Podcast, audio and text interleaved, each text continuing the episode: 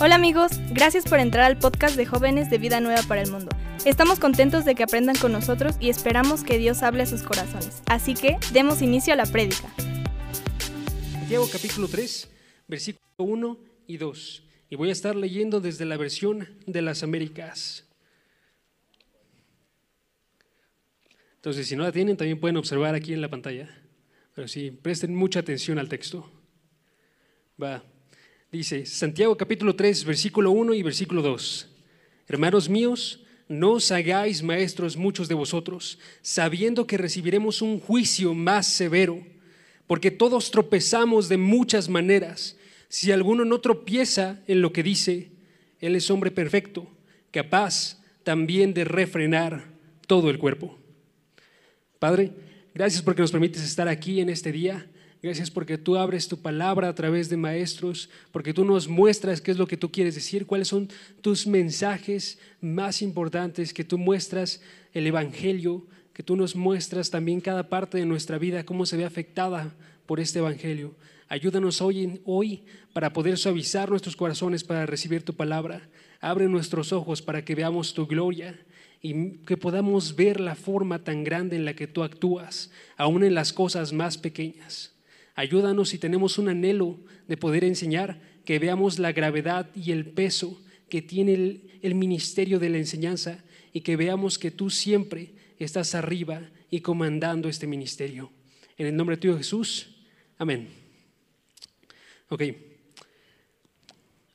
Si han leído Hechos, hay un capítulo, el capítulo 20, si pueden acompañarme, Hechos, capítulo 20, que nos habla acerca de cómo es que Pablo manda a traer a ancianos de Éfeso. Y entonces se encuentran ellos en Mileto.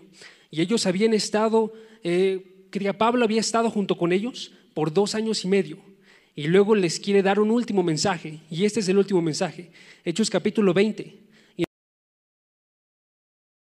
declara la forma en la que ellos tienen que actuar. Porque van a haber enemigos que van a surgir y que van a estar llegando a su iglesia. Y lo sorprendente es dónde van a estar esos enemigos. Chequen el versículo 29 y el versículo 30.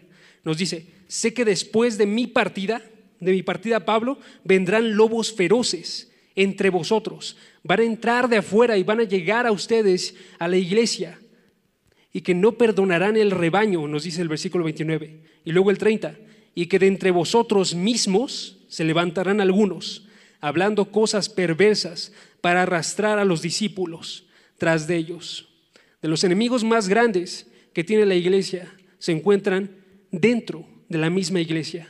Entonces vemos aquí con estos ancianos, tienen que estar advertidos porque van a llegar de fuera, pero también van a llegar de adentro de esa misma iglesia y van a levantarse personas que van a ser enemigos. Y esto lo podemos ver a través de la historia de la iglesia. Si checamos, por ejemplo, en el primer siglo de la iglesia había un problema que se llamaba legalismo. Había gente que era judía, que quería eliminar la gracia en favor de las obras. Y entonces quería una salvación que fuese en base de las obras o en la forma romana católica que nosotros tenemos ahorita y aún se preserva hasta hoy en día, es una fe que se mezcla con obras y se gana a través de esas obras también esta salvación. También vemos, por ejemplo, grupos judaizantes, grupos que quieren regresar a las formas del antiguo pacto. Y entonces, por ejemplo, una de las cosas que querían hacer era la circuncisión como medio para poder conservar a estas personas y que fuesen parte del pueblo judío a través de este símbolo de circuncisión. Después de eso también surgieron otros grupos, el antinomianismo, que se encargaba básicamente de eliminar la verdadera gracia, porque ese, esta forma de pensar lo que hacía era que decía, tú puedes pecar y continuar pecando lo que tú quieras, porque a través de la fe Dios te perdona y no sucede nada. Es libertinaje, y aún hoy en día continúa eso también.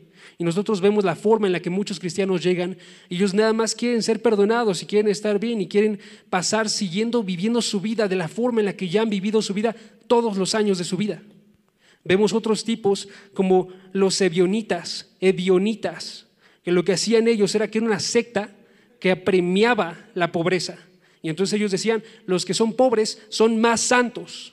Entonces tenemos que nosotros ir a la pobreza y a través de eso tienes un mérito tú. O los gnósticos, que le quitaban el valor a las cosas físicas y nada más veían las cosas espirituales.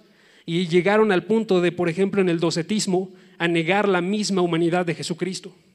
Vemos otros grupos, como el marcionismo, y aquí en este caso su maestro va y dice, yo no quiero la visión del Antiguo Testamento de Dios, la elimino, es un Dios de ira, no puedo conservarla, yo quiero nada más mi Dios de misericordia. Y va y también daña el, el Nuevo Testamento. Y entonces quita los evangelios, solamente se preserva una versión de Lucas y diez cartas de Pablo. Y aún hoy en día también muchos exponen solamente partes de la Biblia que les gustan y solamente agarran y se aferran a ciertas partes que, que, están de acuerdo con lo que ellos quieren ver, pero no ven la forma completa de todo el propósito de Dios. Les doy otro más.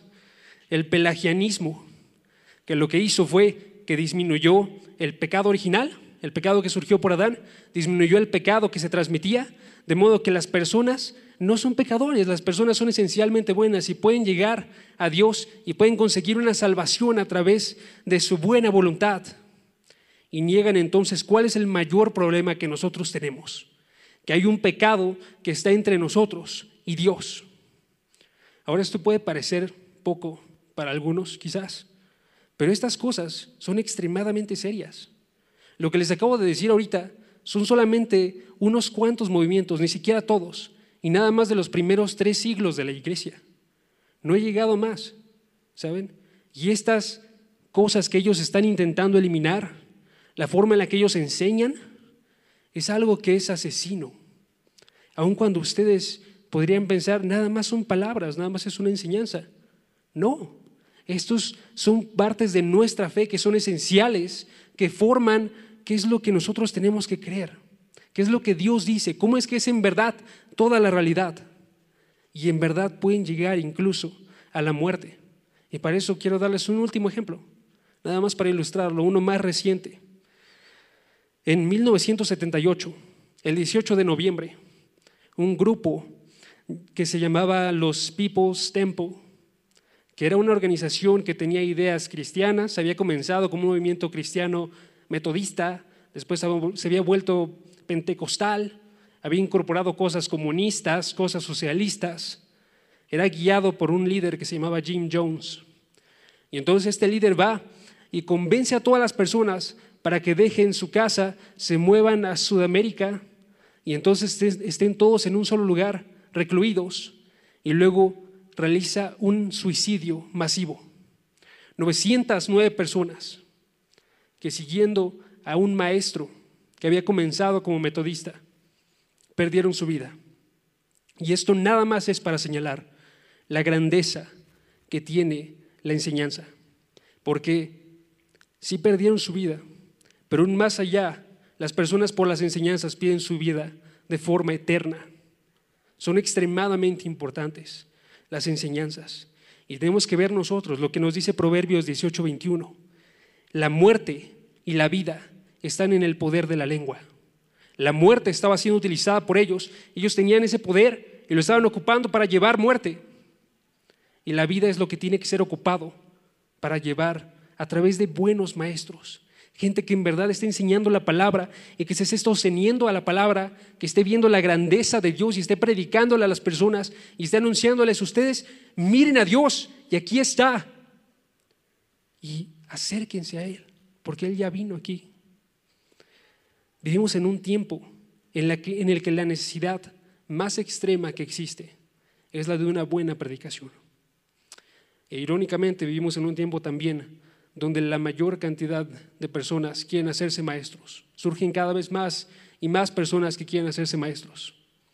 Pero la razón por la cual es irónico es porque ellos no quieren hacerse maestros a la manera de un buen maestro quieren hacerlo a la manera de estas personas, cortando el Evangelio, cambiándolo, distorsionándolo, agarrándolo para sus propios fines, para poder ser buenos líderes, que son respetados, que son vistos más grandes.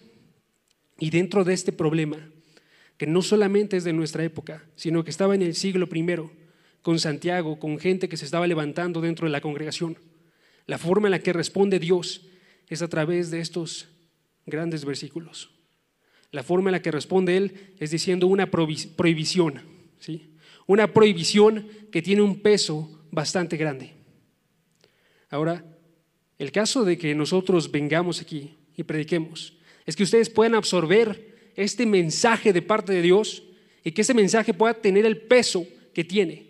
Y si ustedes observan las cartas y si ustedes observan la narrativa, esto es lo que realiza Dios. Dios dice qué es lo que es la verdad. Y además de eso, la fundamenta y quiere llegar a nuestros corazones. En este caso, en la carta, con argumentos. En el caso de las narrativas, con historias. Y a través de esos argumentos, dar el peso que tiene cada una de las cosas que Dios dice.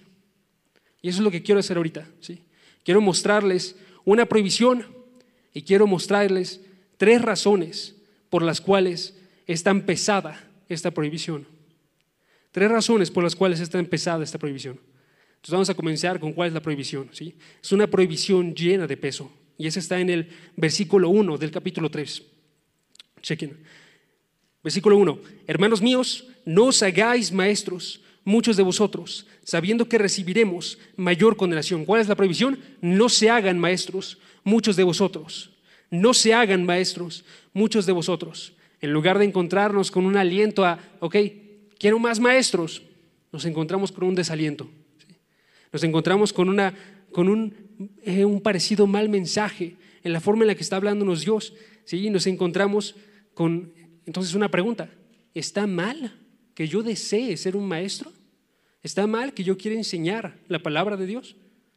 ¿O qué es lo que está sucediendo aquí? Y la respuesta de Dios es que la forma en la que está hablando Santiago aquí es que hay una situación presente que es urgente, que hay que solucionar. Se está diciendo, hoy en día, mucha gente, demasiada gente se está haciendo maestros, y lo están haciendo de forma poco preparada, y lo están haciendo de forma con malas intenciones. Y yo quiero solucionar esto, y quiero hacerlo a través de una advertencia. Vean el peso que tiene esto. Nos dice, por ejemplo, la palabra que varias personas estaban queriendo ser maestros porque podían adquirir respeto, poder, popularidad, ¿sí? Podían ser vistas mejor. Nos dice Mateo, capítulo 23, versículo 5 y versículo 7, si pueden acompañarme. Nos habla acerca de los fariseos y la forma en la que ellos estaban obrando y cómo es que ellos buscaban que las personas les llamasen maestro, rabí, que también significa literalmente mi Señor. ¿sí?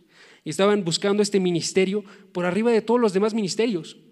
Se busca más el ministerio de la enseñanza, por arriba de todos los demás ministerios, porque a través de él adquieres un poder y a través de él adquieres un respeto. Y entonces dice que lo que estaban buscando ellos, dice el versículo 5, sino que hacen todas sus obras.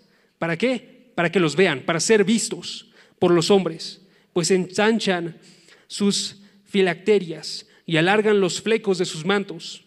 Aman el lugar de honor en los banquetes y los primeros asientos, estar hasta el frente de las sinagogas y los saludos respetuosos en las plazas y ser llamados por los hombres rabí. Entonces, ¿está mal que yo tenga el deseo de enseñar? No, no está mal que tú tengas el deseo de enseñar.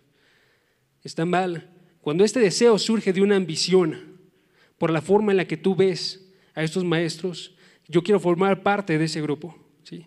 Está mal que tú quieras buscar atención de las personas. Está mal que tú quieras que te vean a ti mismo como más inteligente o más sabio. Está mal que tú quieras influencia y autoridad. Y está mal esta búsqueda de poder o de autoestima porque está ignorando por completo a Jesucristo. Está ignorando a Jesucristo. Y la razón por la, por la cual puedo decir yo que está ignorando a Jesucristo es porque no nos estamos dando cuenta que aquel que tiene que ser la mayor autoridad y que tiene que ser siempre el primero que tiene que ser visto es Jesucristo. Y aquel que coloca a las personas como maestros es Jesucristo. Dios es el único que puede decidir quiénes son los que son maestros y los que no lo son. Y se pueden acompañarme a Éfesos, capítulo 4, versículo 11 y versículo 12, vemos esta gran realidad. Jesucristo establece personalmente a cada una de las personas que van a formar parte de su ministerio aquí en la tierra. ¿sí? No solamente de la forma en la que lo vimos en los evangelios que les habló directamente a cada uno de los apóstoles y les dijo, ven y sígueme, sino que también lo realiza a través de los apóstoles que puso en ese tiempo, también lo realiza a través de los ancianos que estaba colocando y los ancianos que coloca hoy en día. Y los pastores que coloca hoy en día. Y entonces nos dice y se cumple Efesios capítulo 4, versículo 11, que dice, y él dio a algunos el ser apóstoles y a otros profetas y a otros evangelistas y a otros pastores y a otros maestros. Chequen, ¿quién dio? Jesucristo dio a unos y a otros y a otros y a otros. Y podríamos pensar quizás, ¿y esto es toda la iglesia? No, porque nos dice el versículo 12, escogió a estas personas a fin de capacitar a los santos para la obra del ministerio, para la edificación del cuerpo de Cristo. O sea, no todos están escogidos en este grupo. Todos sobran en el ministerio. Si checan, los santos tienen que ser capacitados. Ustedes son los santos. Si ustedes creen en Jesucristo, ustedes son los santos y tienen que ser capacitados para poder realizar la obra del ministerio. Pero no todos son escogidos para ser evangelistas, pastores, maestros, profetas y apóstoles. ¿sí?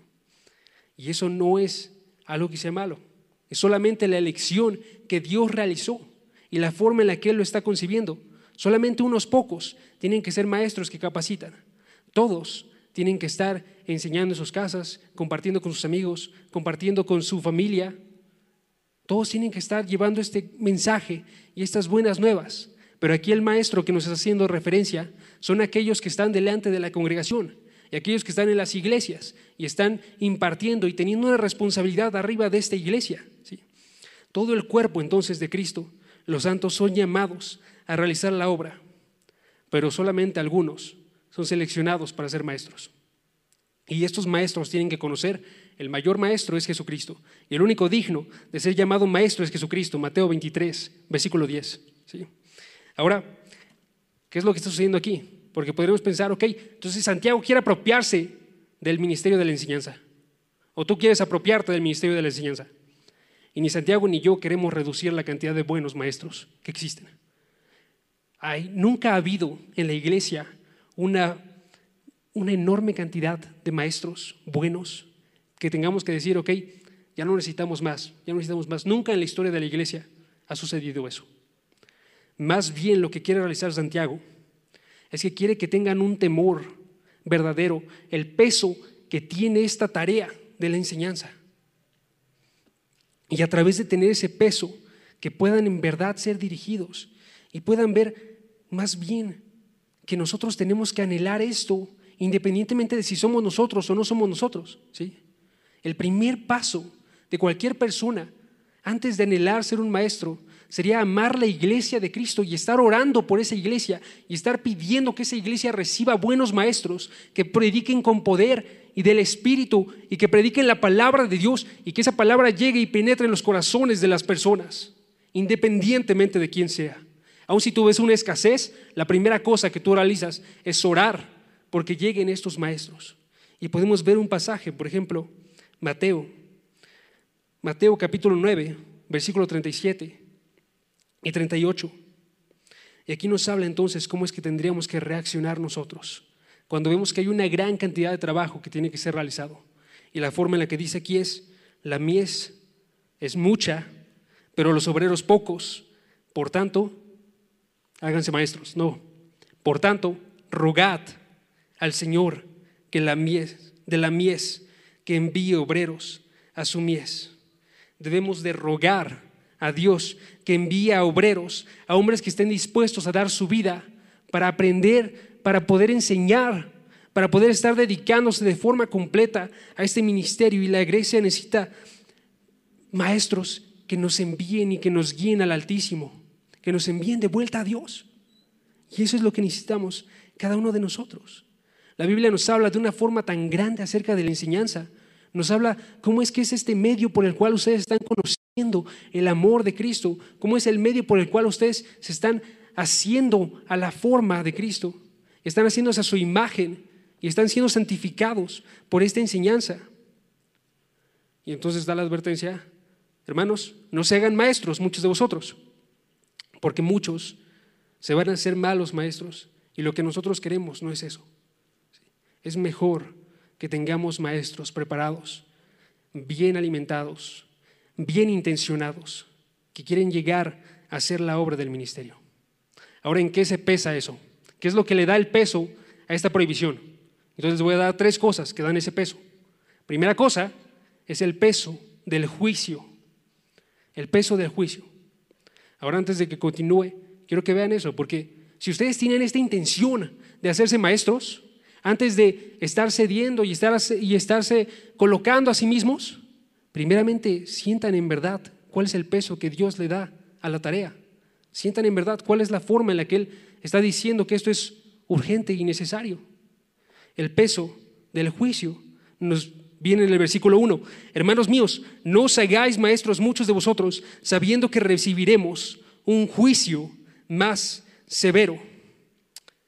Ahora chequen ahí, primera cosa, que estamos viendo aquí algo que ellos ya saben. Dice, no se hagan maestros muchos de vosotros, sabiendo que recibiremos un juicio más severo. Y yo asumo, ustedes también lo saben. ¿O a poco no saben que aquel a quien se le ha dado mucho, también mucho se le demandará? O aquel al que mucho se le ha confiado, más se le exigirá. ¿Están conscientes de eso? ¿Están conscientes de la responsabilidad de los maestros? ¿Están conscientes de que ustedes vienen sábado y domingo y entregan de su tiempo y escuchan a una persona para poder aprender y para poder estar avanzando? Y esa es una cosa extremadamente grande, que están dando este, esta idea y haciéndose discípulos de las personas. ¿Ven lo grande que es eso?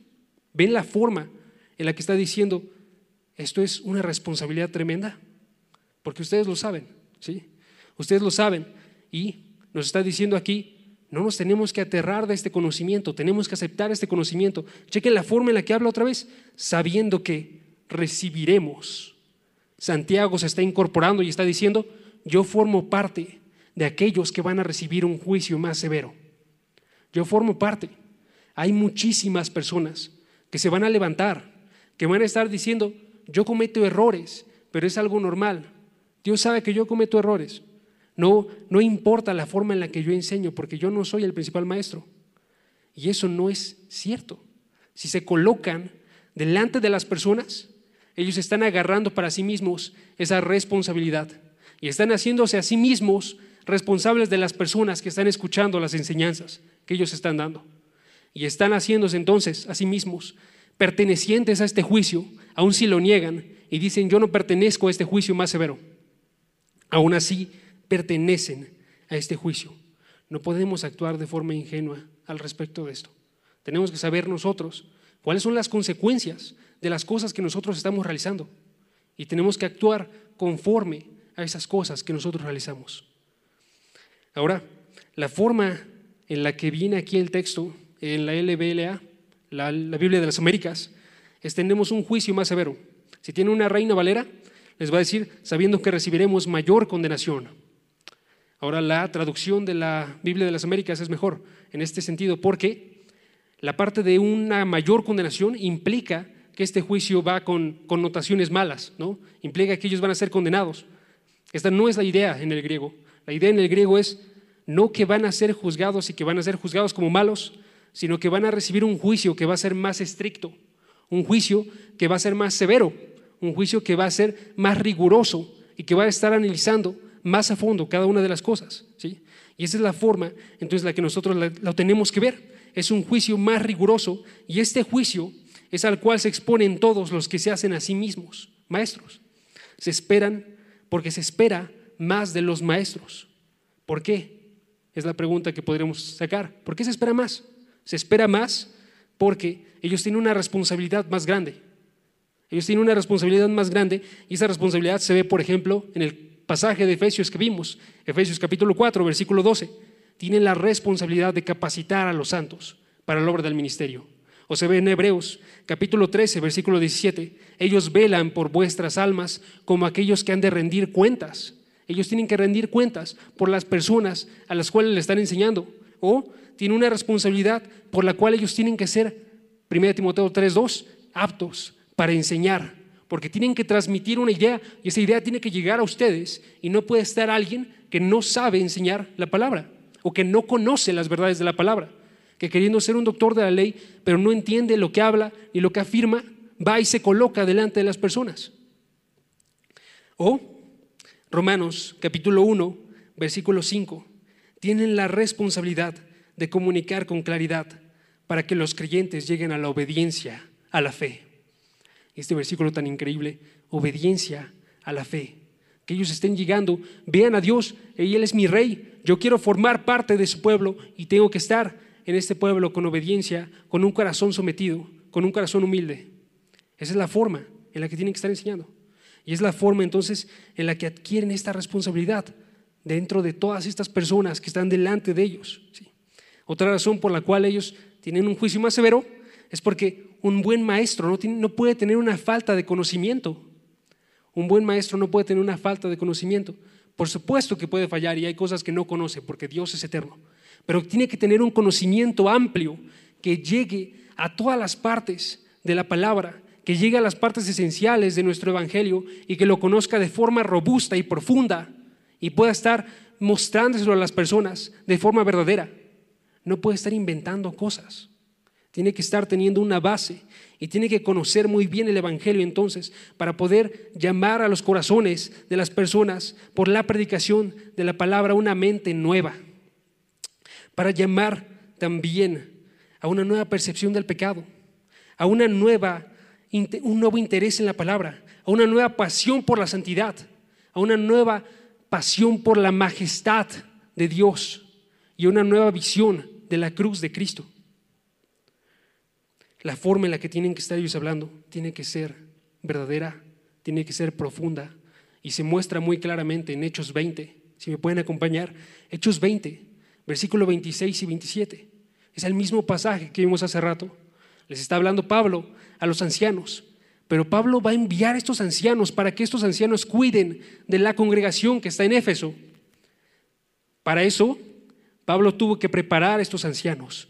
Para eso Pablo estuvo dos años y medio y anduvo de casa en casa llorando y compartiendo el Evangelio. Y entonces aquí Pablo asume cómo es que termina su responsabilidad. Chequen cómo termina su responsabilidad de Pablo. ¿Cuál es el límite de su responsabilidad? Versículo 26. Por tanto, os doy testimonio en este día que soy inocente de la sangre de todos. ¿Y qué es lo que consigue esa inocencia para Pablo? Pues no rehuí de declarar a vosotros todo el propósito de Dios. Hermanos, les declaré todo el propósito de Dios. Ya les anuncié cuáles son las verdades más profundas de Dios que Dios nos ha revelado a través de su palabra. Y ustedes la recibieron. Y si hacen caso o no, ahora está en sus manos, pero mis manos están limpias. La parte del maestro termina entonces en la forma en la cual él está compartiendo de forma verdadera todo el propósito de Dios. Y aquel que se hace maestro, por tanto, tendría que tener un conocimiento de cuál es todo el propósito de Dios. ¿Por qué es que ustedes vienen aquí y escuchan la predicación? ¿Por qué es que Jesucristo tenía que morir? ¿Por qué es que nos habla el Evangelio acerca de estas verdades tan, tan tan profundas. Y no puede dudar al momento en el cual responde, porque tiene que tener un conocimiento que esté firme, un conocimiento que esté bien cimentado y con el cual va a estar anunciando a todos los demás. Y Pablo sabía entonces que pronunciaba esto, todo el propósito de Dios, y lo pronunciaba de forma amorosa para que todos lo recibieran y hacía todo lo que podía, entregaba incluso de su vida, su tiempo, pero quería que ellos tuviesen todo y no se detenía. Esa es la forma en la que tuvo un buen maestro. Si pueden acompañarme otro pasaje más, segunda de Corintios, capítulo 5, versículo 10. Y aquí nos habla entonces de cuál es el juicio que, que está hablándonos Santiago. Este juicio no es un juicio para definir la salvación de los maestros. Este juicio es un juicio para aquellos que son cristianos, que se hacen maestros y la forma en la, que, en la cual ellos están actuando dentro de este ministerio. Este juicio se conoce como el tribunal de Cristo o el Beimá de Cristo, donde todo creyente, todo creyente, no solamente maestros, todo creyente va a tener que dar cuentas por la forma en la que actuó aquí, sea para bien, sea para mal. Y nos dice entonces el versículo 10, porque todos nosotros, cristianos, debemos compadecer ante el tribunal de Cristo para que cada uno sea recompensado. Chequen, es un juicio para recompensas por sus hechos, estando en el cuerpo, de acuerdo con lo que hizo, sea bueno o sea malo. Y en la carta anterior nos habla un poquito más específico a la parte de los maestros en el capítulo 3, 1 Corintios 3, versículo 10, y habla de esta misma manera. Habla de esta misma manera. Cada maestro está construyendo sobre el fundamento que ha construido Dios. ¿sí? Y está construyendo un edificio que es su iglesia aquí en la tierra. Y ese edificio lo puedes estar construyendo con los mejores materiales, oro, plata, piedras preciosas, o lo puedes estar construyendo con paja y cosas que van a perecer y que, van a, que no van a poder lograr pasar este juicio por fuego. Chequen el versículo 10 de 1 Corintios 3 y hasta el versículo 15. Conforme a la gracia de Dios que me fue dada, yo, como sabio arquitecto, puse el fundamento. Pablo puso el fundamento y otro está edificando arriba de él. Pero cada uno tenga cuidado sobre cómo está edificando encima. Cada uno tenga cuidado. Nos dice el versículo 12. Ahora bien, si sobre el fundamento alguno edifica con oro, plata, piedras preciosas, madera, heno, paja, la obra de cada uno se hará evidente, porque el día la dará a conocer, porque con fuego será revelada. El fuego probará la calidad de la obra que realizó esta persona que estaba edificando arriba de esta iglesia, de fundamento de Cristo. ¿sí? Y probará la calidad de la obra de cada uno, versículo 14. Si permanece la obra de alguno que ha edificado sobre el fundamento, recibirá recompensa. Y si la obra de alguno es consumida por el fuego, sufrirá pérdida. Sin embargo, él será salvo. Él es salvo. Pero realizó una mala tarea y fue consumido. Y dice el versículo, aunque así como por fuego, va a estar llegando esta salvación. Es importante, amigos, que veamos entonces, es la iglesia de Cristo la que se está construyendo o la que se está destruyendo. Es la iglesia de Cristo la, que, la cual están manoseando malos maestros o la cual estamos nosotros manoseando si no conocemos la forma en la que es todo el propósito de Dios y la forma en la que hay que enseñar de forma verdadera y acercándonos a esta palabra. Es la iglesia de Cristo la que estamos construyendo nosotros, con paja y con heno, o la cual nosotros, dedicando una vida a estudiar, a comprender, a poder estar dando con toda nuestra pasión y todo lo que nos provee Dios, se puede construir con oro y con plata y con piedras preciosas. Que veamos esta grandiosa verdad que importa la forma en la que nosotros actuamos para la iglesia de Cristo. Tenemos que ver entonces el peso de este juicio. Tenemos que ver que la iglesia de Dios, que nos dice Hechos 20, es la iglesia que Dios compró con su sangre. Es la iglesia que Mateo 12, versículo 36, dice, importa cada una de las palabras. De modo que si nosotros hablamos palabra vana, también por esa seremos juzgados. Chequen Mateo 12, versículo 36.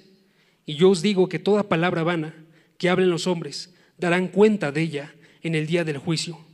Son importantes todas las palabras. Y el maestro, que es más propenso a hablar, también es más propenso a estar fallando. Y es más propenso a estar dándose a sí mismo juicio y aplicando esto a nosotros, a todos, tenemos que ver que importa lo que enseñamos en el lugar que estamos. ¿Qué enseñas en tu casa? ¿Qué enseñas en Kids, donde estás sirviendo ahorita?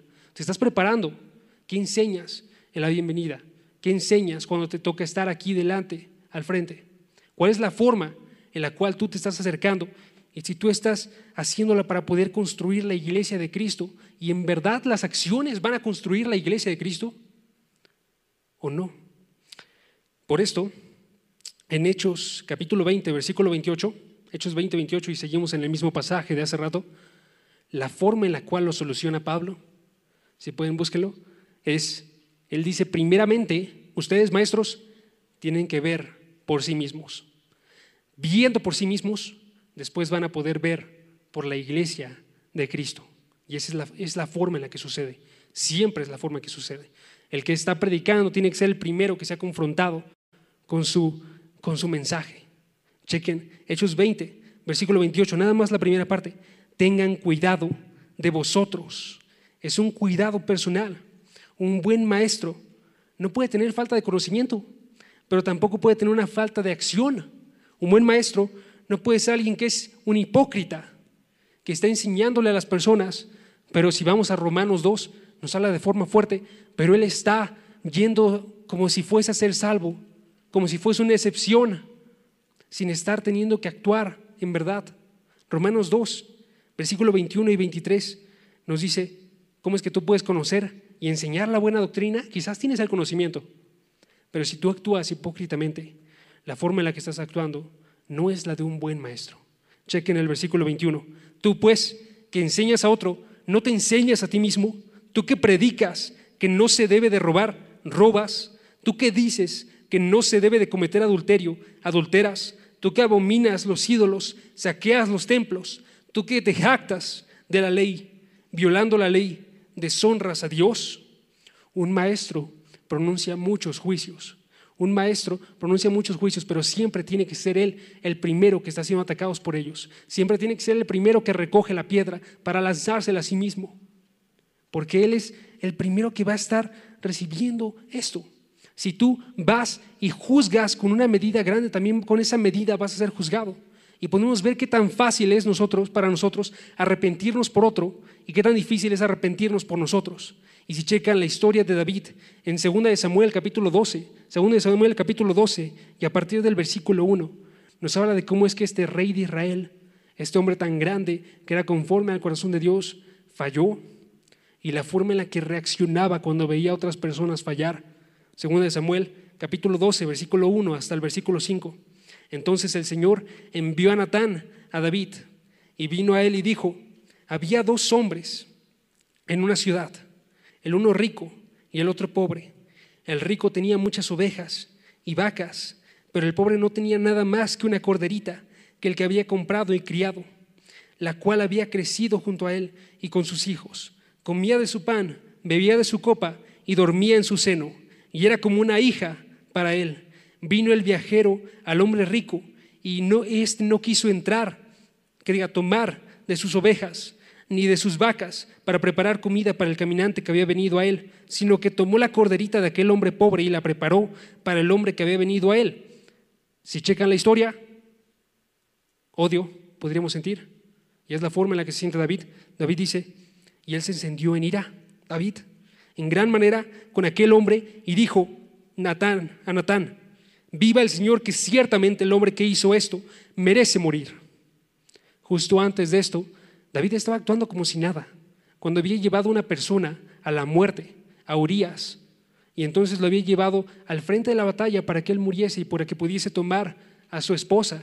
Y ahora tenía él, David, una, una nueva esposa y un nuevo hijo, y estaba actuando como si nada.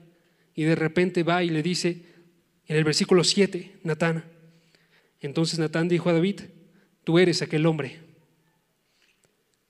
No podía verlo, estaba ciego, estaba diciendo, esto no es a lo que llegue a mí.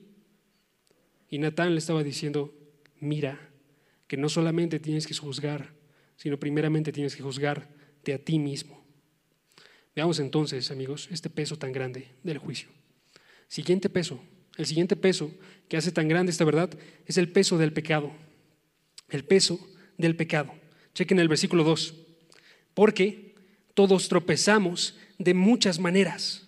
Hay un pecado que nos hace caer de forma continua una y otra y otra vez y de formas distintas. Y sucede una y otra y otra vez. Y lo que está señalando aquí Santiago es la verdad del, del pecado, la forma en la cual está actuando dentro de las vidas de las personas. Y nos señala también, por ejemplo, Primera de Reyes 8:46, no hay un hombre que no peque. Nos señala Proverbios 20, versículo 9, ¿quién puede decir, yo he limpiado mi corazón, limpio estoy de mi pecado? o Eclesiastés, versículo 7, 20. Ciertamente no hay un hombre justo en la tierra que haga el bien y nunca peque. O Romanos 3, versículo 23. Todos pecaron y no alcanzan la gloria de Dios. O un último versículo, y este búsquenlo, Romanos 3, versículo 9 al versículo 14. Y entonces dice esta misma idea Pablo, no importa si eres judío, no importa si eres griego, tú estás debajo de pecado. Todos están debajo de pecado. Versículo 9, están todos bajo pecado. Versículo 10, como está escrito, no hay justo ni aun uno, no hay quien entienda, no hay quien busque a Dios, todos se han desviado, aún se hicieron inútiles, no hay quien haga nada de lo bueno, no hay ni siquiera uno, sepulcro abierto es su garganta, engañan de continuo con su lengua, veneno de serpientes hay bajo sus labios, hiela está su boca de maldición y de amargura. Entonces dice Santiago, Conozcan lo fácil que ustedes pecan. Conozcan lo sencillo que sería entonces que fuesen juzgados, porque pecan de forma continua y continua y continua, y aún así están buscando hacerse maestros, algunos. Si alguno tropieza, si alguno no tropieza en lo que dice, es un hombre perfecto, dice Santiago, capaz también de refrenar todo el cuerpo. Y si checan, habla acerca de absolutamente todos. Cuando dice esto, dice todos tropezamos, se incluye Santiago. Yo estoy dentro de la lista, pero aún así hay gente que sí está, que está consciente de esta realidad y que al hacerse consciente de la realidad de que ellos pecan de forma continua, esa realidad cambia todo su ser, porque los envía en dependencia a Dios. Si ustedes están conscientes del peso que tiene el pecado, ustedes van a depender más de Dios y ustedes van a estarse acercando más a Dios. Y entonces hay un hombre que es perfecto, hay un hombre que está acercándose y dependiendo de Dios y a través de eso, este hombre está logrando refrenar su lengua. Y no solamente refrenar su lengua, porque esto indica la parte de la lengua es extremadamente difícil. Y si tú refrenas solamente tu lengua, tú vas a poder refrenar todo tu cuerpo, porque así de pesada es la forma en la que pecamos nosotros con nuestra lengua. Pero hay unas personas que sí dependen de Dios y que están acercándose y que están, aquí dice, perfectas, o griego, teleios, teleios, que significa completos, maduros, que están maduros, crecidos y que conocen la forma en la que nosotros tenemos que depender de Dios. ¿sí? Entonces démonos cuenta, amigos que la transgresión es inevitable. Cuando hablamos con la boca, Proverbios 10, 19 dice, en las muchas palabras, la transgresión es inevitable, mas el que refrena sus labios es prudente. ¿Cómo entonces fallamos con la lengua? Admítanlo. ¿Cómo fallamos con la lengua? Fallamos con hablar cosas que no edifican, hablar cosas vanas, que no tienen ningún sentido, que son puramente ocio. Hablamos con insultos, hablamos con blasfemias, chismeamos, hablamos mintiendo y podemos continuar la forma en la que hablan nuestras lenguas. Y cómo es que todo esto revela nuestro gran pecado. Y aún los más grandes de los santos de Dios estaban dentro de esta cantidad de pecado. Chequen la forma en la que actuaban incluso Job, Isaías, incluso el apóstol Pablo.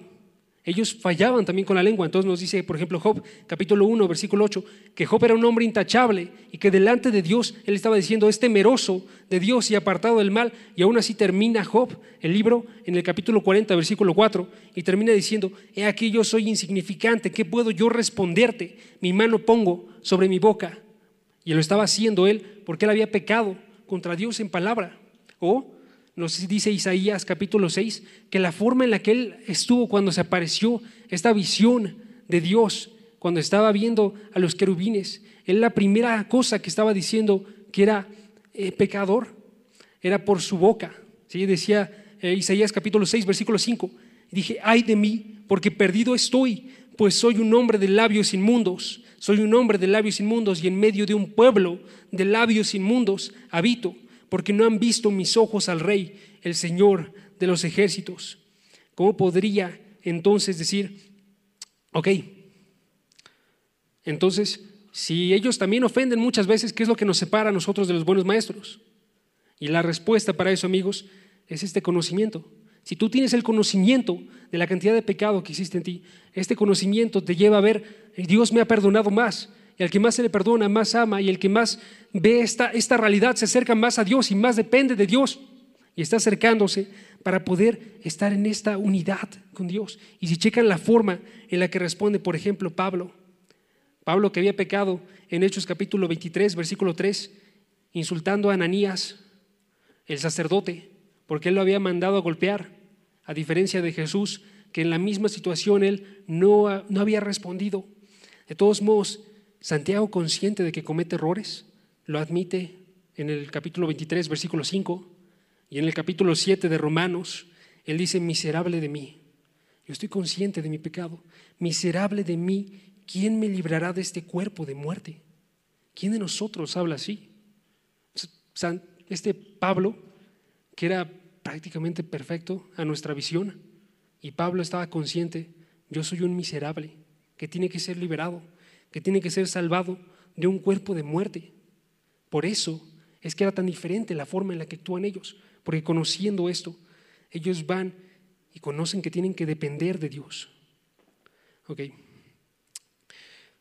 Para terminar, amigos, quiero que damos un último peso. Y este último peso está bajo la implicación de si hay hombres perfectos, ¿sí? Porque nos dice la palabra de ellos, no significa perfecto en la forma en la cual lo definimos nosotros, sino una perfección de estar completo y maduro. Entonces, si asume esto, está diciéndonos Santiago, para defender su argumento, aquellos que son perfectos son los que tendrían que ser los maestros, aquellos que llegan a una madurez y que pueden enseñar y que pueden estar impartiendo conocimiento para poder crecer a la iglesia de Cristo, ellos son los que tendrían que estar enseñando. Entonces, basado a eso, les doy otro peso más para que vean la grandeza de esta, de esta prohibición. El tercer, el tercer peso es el peso del cargo, el peso que tiene el cargo de un maestro. ¿sí? ¿Cuál es el peso que tiene el cargo de un maestro? Y este peso es, ellos no tienen que estar errando de forma constante. Ellos tienen que estar conociendo cómo enseñar de forma verdadera. Ellos tienen que ser hombres maduros y actúan de forma íntegra porque son ejemplos delante de la congregación. Ellos tienen que ser, aparte de eso, hombres maduros porque los de la congregación van a sufrir disciplina y necesitan una facilidad para poder sostenerse a esta disciplina, conociendo que el que está arriba está sometiéndose primeramente él, a Dios. Son hombres maduros que están actuando de forma como más, más crecida. Chequen la palabra aquí. Dice un hombre perfecto. La parte de hombre nos señala es un hombre adulto, porque la palabra no hace referencia solamente a, ok, es un hombre ya, sino hace referencia a hombre en comparación con un niño. Es un hombre que es maduro, adulto, porque quiero pensar ustedes que cuando sean padres no van a estar dejando la responsabilidad de que cuiden a sus hijos, otros niños, sino que si se van de la casa van a dejarlos con algún adulto que sea responsable. Se pueden aprender muchísimas cosas de los niños, pero nunca dejaríamos la responsabilidad de que ellos cuidasen de otro. ¿sí? Nunca dejaríamos la responsabilidad menos de que un niño cuidase de un adulto. Y eso es lo que estamos haciendo. Si es que hay muchos maestros que no están bien preparados, que no se están sosteniendo a Dios. Y quiero que vean entonces cómo es que tiene que ser este maestro y que chequen ustedes cómo es que están en relación a él. ¿Ok? Segunda de Timoteo, capítulo 2, versículo 2. Y vamos a quedarnos en las cartas pastorales por solo unos minutos. Segunda de Timoteo 2, versículo 2, nos dice la forma en la que se establecen estos maestros, ¿cómo es? Dice, lo que has oído de mí, Pablo, de muchos testigos, en presencia de muchos testigos, eso encarga a Timoteo, a hombres fieles, que sean idóneos, que sean aptos para enseñar también a otros. Enséñales, Timoteo, y encárgaselos. Si tú ves esa fidelidad dentro de ellos y ves que ellos tienen unas aptitudes para poder enseñar, entonces encárgaselos. Muévanse una carta después. Tito capítulo 1, versículo 5. Tito capítulo 1, versículo 5. Nos habla esta misma forma, pero ahora con Tito en Creta. Y le dice Pablo entonces a Tito, por esta causa te dejé en Creta, hay malos maestros, para que pusieras en orden lo que queda y designaras ancianos en cada ciudad que te mandé. Regreses a Timoteo, pero ahora primera de Timoteo 3, versículo 1. ¿Cómo tienen que ser estos ancianos?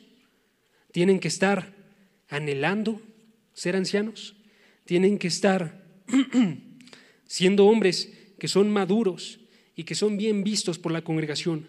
Tienen que ser hombres que conocen y que pueden enseñar. Chequen. 1 Timoteo 3, versículo 1. Dice, palabra fiel es esta, si alguno aspira, es bueno que anheles el cargo del obispo, buena obra desea.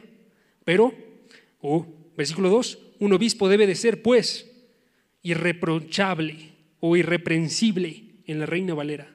Tiene que ser irreprensible. Y luego empieza a definir cómo se, cómo se define esto. ¿Cómo se define esto?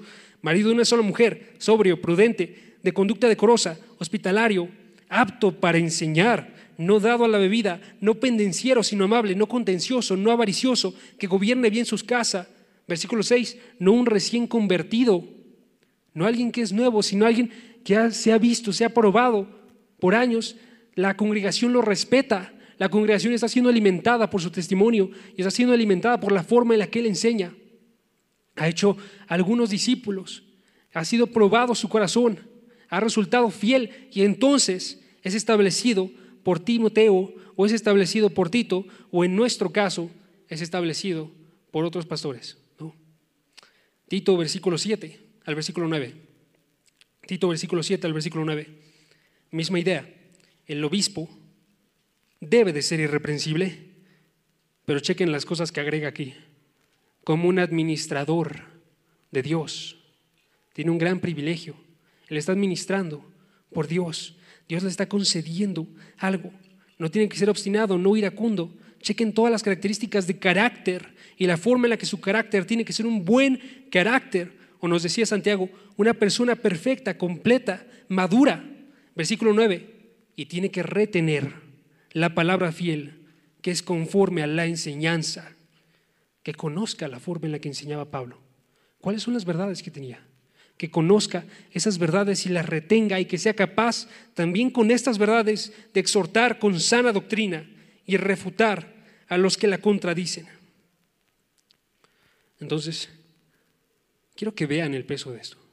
Quiero que vean que Vida Nueva no tiene una visión ligera de los maestros, porque la Biblia no tiene una visión ligera de los maestros. La Biblia tiene una, una visión pesada de personas que son verdaderamente personas que se entregan a Dios, que son maduros, que son los primeros en andar en este camino en el cual estamos yendo nosotros, en santificación, en madurez, y que van al frente, son los que están guiando a los demás. Todas estas características tienen que estar en ustedes, eventualmente, porque son cristianos, y estas características son de cristianos. Pero es absolutamente necesario, que aquel que es maestro, tenga esas características. Y entonces quiero, amigos, alentarlos, porque este pasaje, por más que parece que está desalentando a las personas y que no quiere que nadie sea maestros, lo está haciendo para que tengan ustedes una visión correcta de lo que implica ser un buen maestro. Y a través de esa visión que cambie la forma en la que están concebiendo sus vidas, que cambie, si ustedes conocen el juicio, que vean la severidad del asunto que están tratando. Si ustedes conocen también el pecado que hay dentro de su ser, que estén atentos a la forma en la que ustedes tienen que estar obrando. Y si ustedes conocen la grandeza del cargo que Martin Louis Jones, un predicador de Londres, decía, es el mayor llamado, el llamado más glorioso que existe. Que vean que es porque se realiza hacia Dios y que eso cambia la visión que tienen ustedes de absolutamente todas las cosas. ¿Cómo es que ustedes ven la palabra? Y quiero dejarlos con un último pensamiento. Eso es lo que quieren hacer los maestros. Y si alguno de ustedes quiere ser maestro, eso es lo que tiene que entender. John Piper, el pastor, hablaba a un grupo de jóvenes como ustedes hace tres años. Y entonces les estaba intentando inculcar, ¿qué haría yo si tuviera 22 años? No estoy seguro de cuáles son sus edades de todos, pero asumo que el promedio va por ahí. 22 años. Y una de sus resoluciones era todos los días leer mi Biblia y no conformarme con una visión vaga de mi Biblia, sino que quiero empujar a través de la neblina y a través de la redacción misma y a través de esta redacción empujar para ver la intención de los autores humanos y divinos y a través de ver esta intención ser cambiado para que no solamente sea el ver esta intención sino que cambie mis acciones y mi forma de hablar y luego incorporar a las personas para que ellos se unan conmigo a poder ver estas verdades transmitidas a través de un texto para la gloria de Dios. Eso es lo que quiero que realicemos todos. Y eso, porque eso es lo que está dentro del corazón de Dios. Muévanse. Por eso hay maestros. Y si alguno quiere ser uno, que dedique su vida a conocer bien, a enseñar bien, a estar viviendo de una forma que sea un ejemplo para las demás personas. ¿Me acompañan a orar? Padre, gracias porque nos permites en este día ver que tú eres más grande que todos nosotros que tú has traído esta forma de ver tu palabra que es única, que proviene de tu mismo corazón. Ayúdanos hoy a poder observar esa palabra y sea o no que nosotros seamos llamados a ser maestros, que podamos amarla y que podamos sumergirnos dentro de ella y que podamos verla con los ojos que tú tienes para poder ver esas realidades como gloriosas, como realidades que valen la pena vivir toda nuestra vida, que dejemos atrás cosas que sean simplemente divertidas o casuales y que nos acerquemos a las cosas que son edificantes, las cosas que son profundas, las cosas que cambian lo más profundo de nuestro ser para ver aquello que es en verdad valioso. Padre, te pido por cada una de las personas que están aquí y por mi propio corazón, para que veamos que tú eres más grande que todo lo que nosotros podríamos pensar y todo lo que nosotros podríamos decir sin tu palabra. Padre, enfócanos este día para poder agradecer por los pastores que tú has establecido en nuestra iglesia, para poder, poder darles el honor que merecen, porque tú estás actuando a través de ellos y porque tú has colocado tu espíritu para que ellos puedan enseñar de forma poderosa, que tú les colocas un llamado dentro de su ser y que tú les envías y, los, y lo clarificas a través de esta iglesia y permítenos ser parte de esa iglesia que está aprovechando estos buenos maestros, que está viendo, que ha recibido, como Pablo le estaba dando a los ancianos, todo el consejo de Dios y que no lo desaprovechemos, sino que cambie la forma en la que nosotros vemos absolutamente toda nuestra vida. Envíanos hoy hacia tu dirección y hacia tu gloria en arrepentimiento y de rodillas. En el nombre de tu Jesús. Amén. Amigos, muchas gracias por acompañarnos en las redes y los vemos la próxima semana. Si pueden un aplauso de gloria a Dios también.